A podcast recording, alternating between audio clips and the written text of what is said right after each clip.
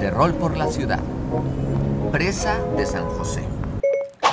La presa de San José es una obra de ingeniería que se planeó desde 1863 y que se llamó primero Presa La Constancia y posteriormente Presa de Morales.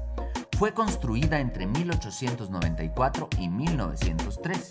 La obra estuvo a cargo del ingeniero José M. Siliceo, siguiendo el proyecto del también ingeniero Reiter.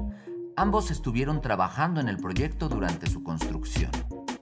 Se encuentra a 4 kilómetros de la capital potosina y es considerada una obra maestra de la ingeniería.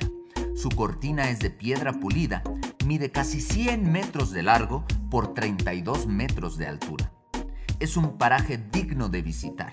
Se puede practicar caminata, ciclismo, canotaje y es famoso por los puestos de antojitos que hay en su entrada principal.